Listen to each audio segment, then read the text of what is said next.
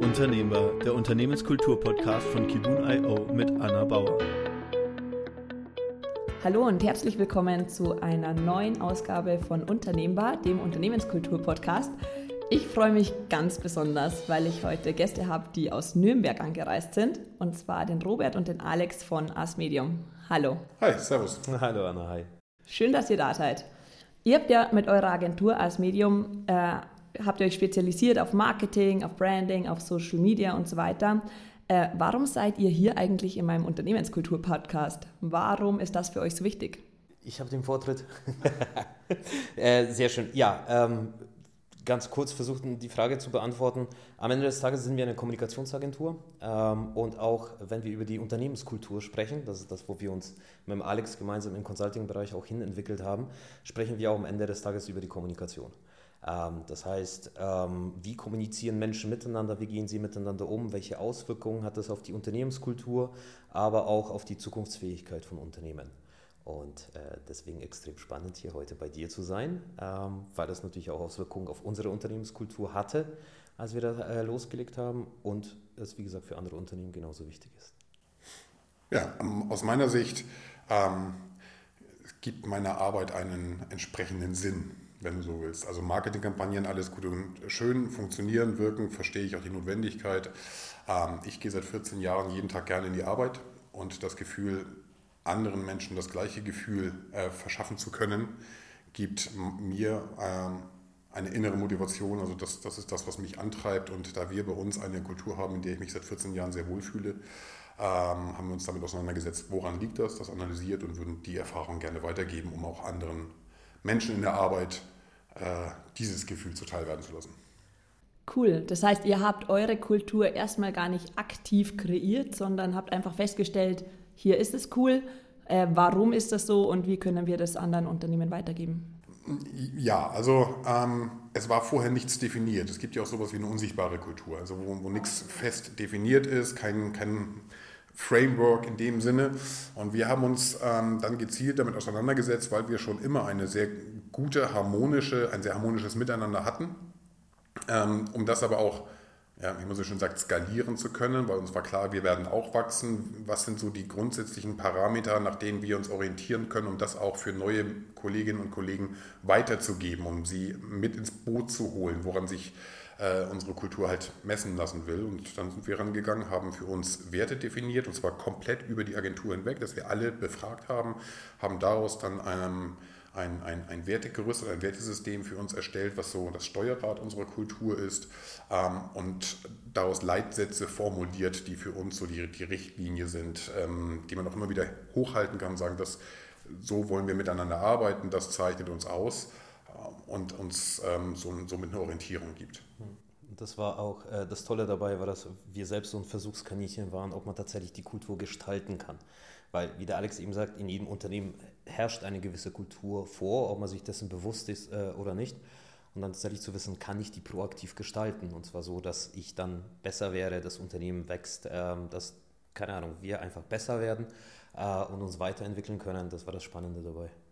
Was waren denn so die Ereignisse und die Zeitpunkte in eurer Entwicklung eigentlich, die besonders kritisch äh, für die Kultur und für die Zusammenarbeit waren? Weil ihr seid ja mittlerweile um die 90 Leute, glaube ich. Knapp, ja. Genau. Ähm, kritische Zeitpunkte, jeder Tag. das hört sich so profan an, aber es ist, ich vergleiche das immer gerne mit, ähm, mit einer Beziehung, die man führt. Es ist jeden Tag harte Arbeit, vor allen Dingen an sich selbst dafür zu sorgen, das, wofür man steht, womit man sich selbst identifiziert, auch weiterzugeben, das vorzuleben. Das ist nicht immer einfach und man hat mal einen guten Tag, mal einen schlechten Tag, aber dieses Grundgerüst immer wieder für sich als Korrektiv heranzuziehen, als auch als Anspruch an die äh, Kolleginnen und Kollegen oder MitarbeiterInnen ähm, heranzuziehen, das ist jeden Tag Umsetzung in der Führungskultur, in der Kommunikationskultur, in der Feedbackkultur, all das sich immer wieder bewusst zu machen. Insofern würde ich persönlich sagen, es gibt nicht den einen kritischen Punkt, sondern wenn man den Startpunkt rausnimmt, also das Commitment, ja, machen wir das und das sich bewusst werdens, das ist jetzt ein nicht endender Prozess. Ähm, das Ganze wächst organisch und ist nicht linear. Ähm, dann ist es jeder Tag in dem Sinne positiv kritisch.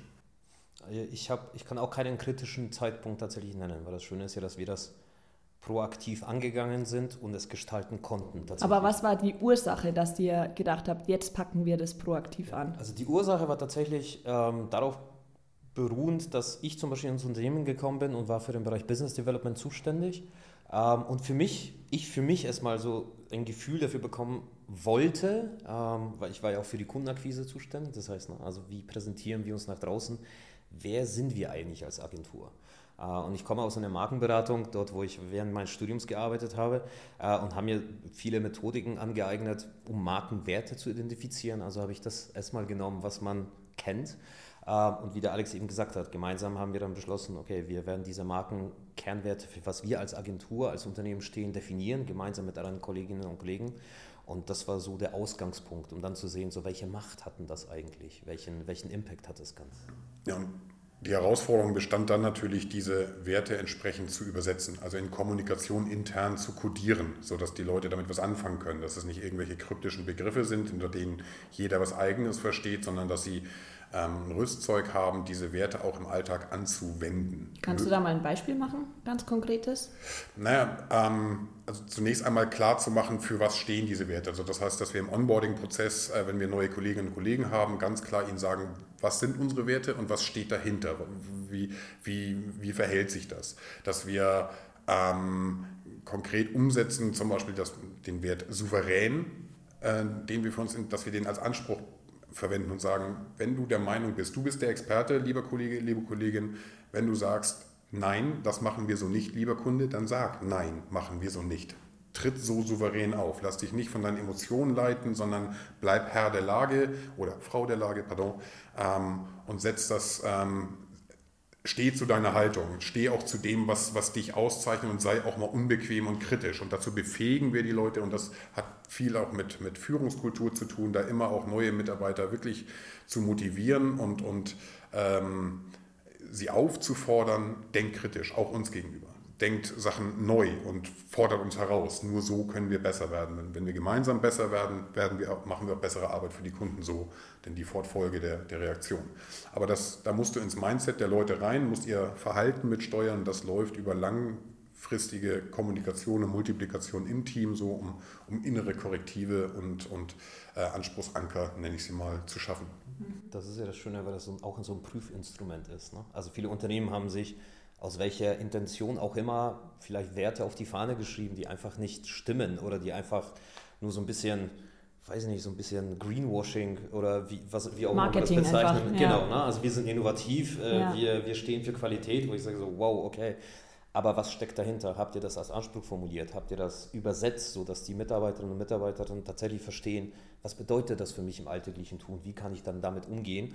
Ähm, und das ist eine der ersten Prüfinstanzen, die wir, die wir dann auch checken äh, innerhalb der Unternehmen, um zu gucken, so sind das halt einfach nur irgendwelche dahingeschriebene Marketinghülsen oder ist es tatsächlich erarbeitet und steht man auch dahinter und hat man das, wie der Alex eben gesagt hat, übersetzt? Und zwar ganzheitlich. Also ein schönes Beispiel, dieses Thema Qualität. Natürlich schreibt sich jedes Unternehmen Qualität auf die Fahnen. Man sagt ja nicht, nee, wir liefern Schrott.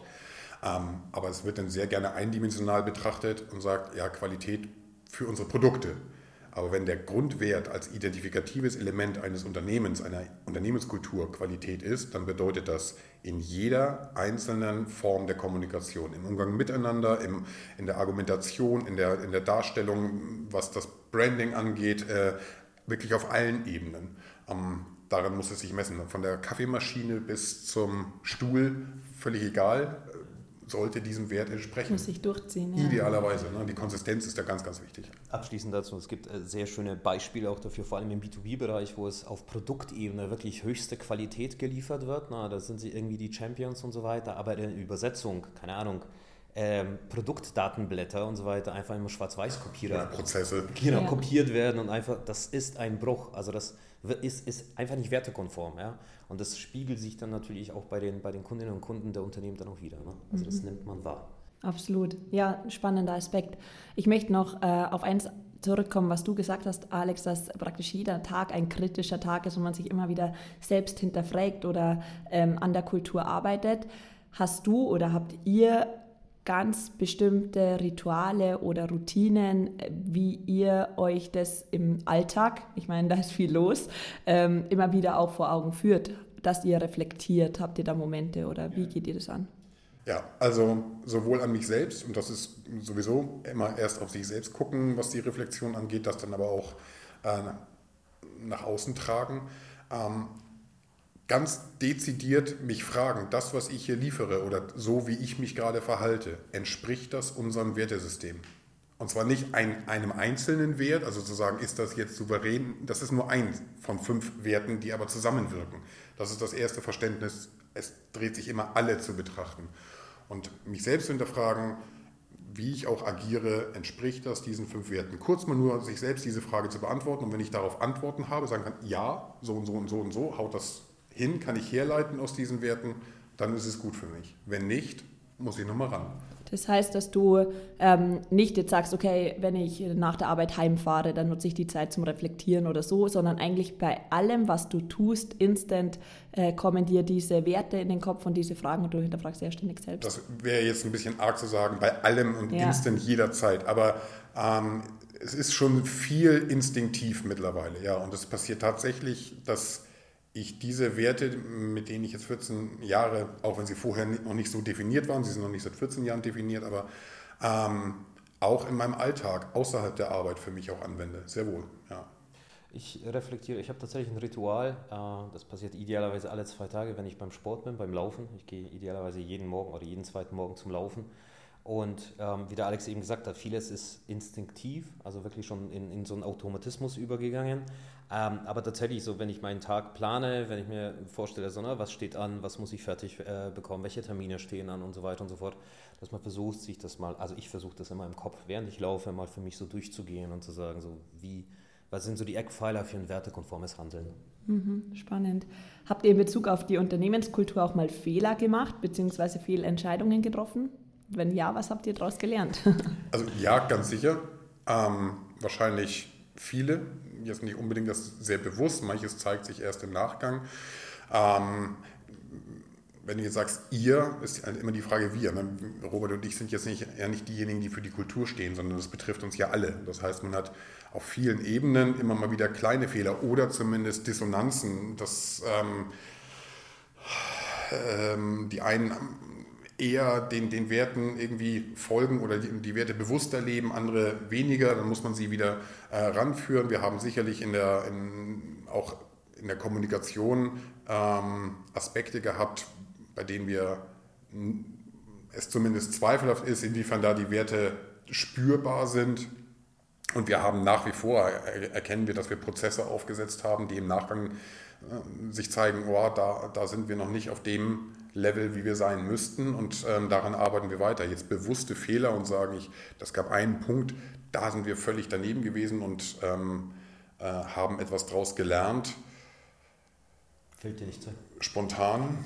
Also ich, äh, mein Gefühl sagt mir so aus der Erfahrung der letzten Jahre, ne, also seitdem wir das im, im Unternehmen betrieben haben, wir haben sie nicht sichtbar genug gemacht. Also ne, was der Alex vorhin mit der Kommunikation und so weiter gemacht hat. Nicht nur im Verhalten, also im Verhalten forcieren wir das, vielleicht haben wir das so als selbstverständlich genommen, ne, also dass wir sie kommuniziert haben, die sind auch an bestimmten Stellen auch sichtbar.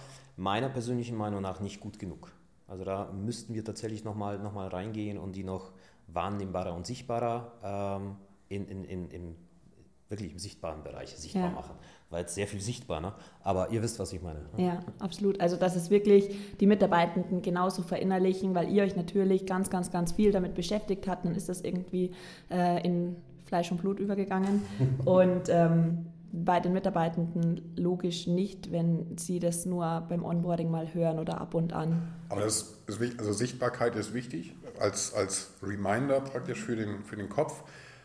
Es ist aber unabdingbar, dass es nicht nur diese vier, fünf, sechs, welche Werte man auch immer hat, die Begriffe auswendig lernt. Ja, ich kann sie aufzählen, wenn man damit nichts verbindet. Sondern es muss klar sein, was heißt das für mich in der Übersetzung? Wie, wie kann ich das für mich ansetzen, sodass ich mich damit auch identifiziere und weiß, wofür das Ganze ist. Also dieser Gedanke, der muss, der muss stark verankert sein. Und das funktioniert in meinen Augen ähm, nicht über Frontalunterricht, sondern über Mentoring so untereinander, das ist jetzt positionsunabhängig, sondern sich immer wieder selbst ähm, daran auch ähm, gegenseitig orientieren und, und sich das ins Gedächtnis rufen, was unser Anspruch sein sollte und warum hier sind wir genau bei dem Thema, mit dem wir angefangen haben, Kommunikation. Mir muss auch bewusst sein, dass ich mich in meinem Verhalten, in meiner Gestik, in meiner Mimik ja auch kommuniziere. Ne? Also einerseits die Werte sichtbar machen, auf der anderen Seite sie vorleben und danach handeln.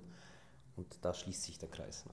Mhm. Also man muss beides beachten. Einmal das Verhalten und das Vorleben, auf der anderen Seite sichtbar machen, sodass das Hand in Hand geht.